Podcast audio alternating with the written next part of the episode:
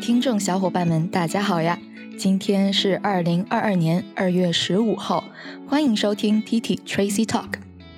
今天呀，刚好是元宵佳节，再加上昨天也是情人节，小溪在这里祝大家双节快乐！火树银花合，新桥铁锁开，灯树千光照，明月逐人来。如果说腊八拉开了过年的序幕，那么过完了元宵节，年也算过完了。传统的元宵习俗，猜灯谜 （Guessing Lantern Riddles），吃元宵，，eating 元宵，赏花灯 （Viewing Lanterns）。那这些元宵节呢，就可不只是汤圆和花灯的节日，在古代还是一个浪漫的节日，是古代的情人节。南宋词人辛弃疾在《青玉案·元夕》当中就有一句描写元宵节浪漫邂逅的名句：“众里寻他千百度，But in the crowd once again，蓦然回首，When all at once I turn my head，那人却在，I look for her in vain。灯火阑珊处，I find her there where lantern lights is dimly shed。”当然啦，这整首诗的翻译版本顺序并没有遵循原版，而是先说主句“那人却在”，然后后面再补充“蓦然回首”。因此呢，整首诗的翻译其实是 “But in the crowd once again, I look for her in vain. When all at once I turn my head, I find her there. When lantern light is dimly shed.” OK，那话不多说，我们马上开始本期的节目。Wants to learn about what's going on in foreign journal or magazine? Let's listen to TT Tracy talk. 不知不觉，二零二二年北京冬奥会已经过半。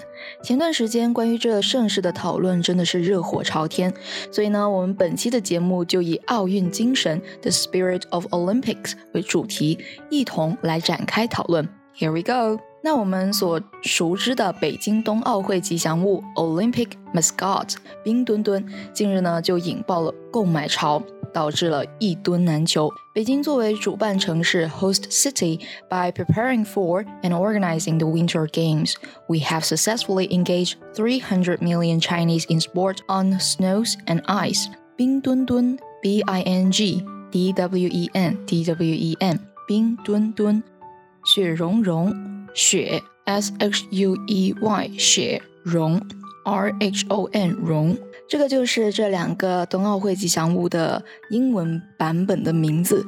那其实冰墩墩早在一九年的九月七号就已经正式亮相了，以熊猫为原型进行设计创作。冰象征着纯洁坚强，是冬奥会的特点。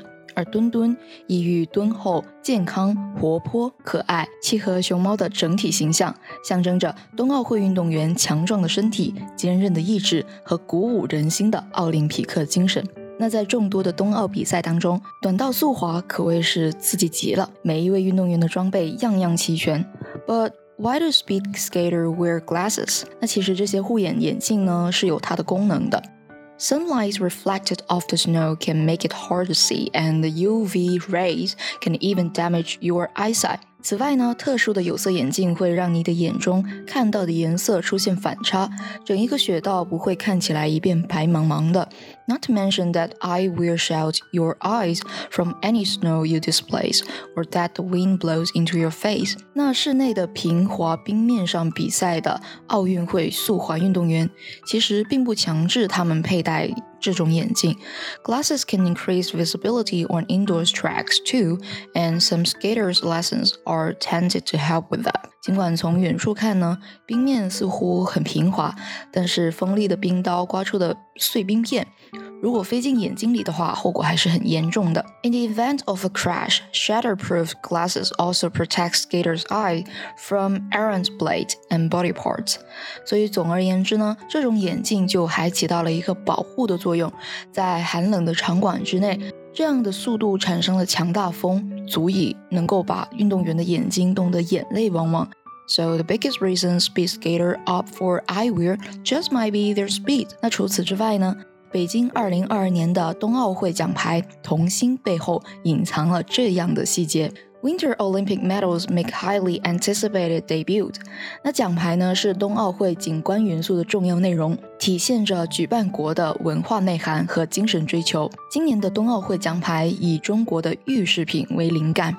Inspired by the exquisite Yu Bi, an ancient Chinese jade artifact dating back some 5,000 years, each medal features carvings of the Olympic rings at its heart on the front with the word the 24th Olympic Winter Games Beijing 2022 etched around them。那奖牌的灵感呢，就来源于精美的玉璧，这是距今大约五千年的中国古代玉器。奖牌正面中心刻有奥林匹克五环，周围呢刻着第二。二 十四届北京二零二二年冬奥会的英文全称，奖牌上篆刻着祥云文，外环呢就刻有冰雪纹。而二零零八年的夏季奥运会火炬也使用了祥云纹元素。The concentric rings around the center represent the pursuit of unity and harmony common in Chinese culture, while echoing the Olympic values of promoting solidarity.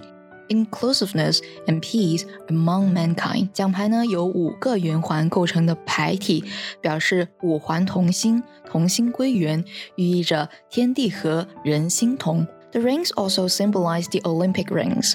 Carved in the inner circle and the Olympic spirit uniting the world through sports。背面上的圆环呢，就刻有了二十四个点以及运动的弧线，取意着古代天文图。 寓意第二十四届冬奥会运动员们驰骋赛场，正如群星璀璨。微信搜索 Tracy 崔小溪，点击菜单小溪播客，就能获取节目文稿以及更加详细的英文学习解析。Alright, this is the end of the heating topics。在下一个环节 Public Speaking and Debate，我们将会讨论在运动当中是否应该使用兴奋剂。Should stimulants used be accepted in sport? Stay tuned. 还没有听过瘾吗？想要继续收听精彩的内容吗？记得 subscribe 订阅我们的频道，时刻留意更新哦。This podcast is from TT Tracy Talk.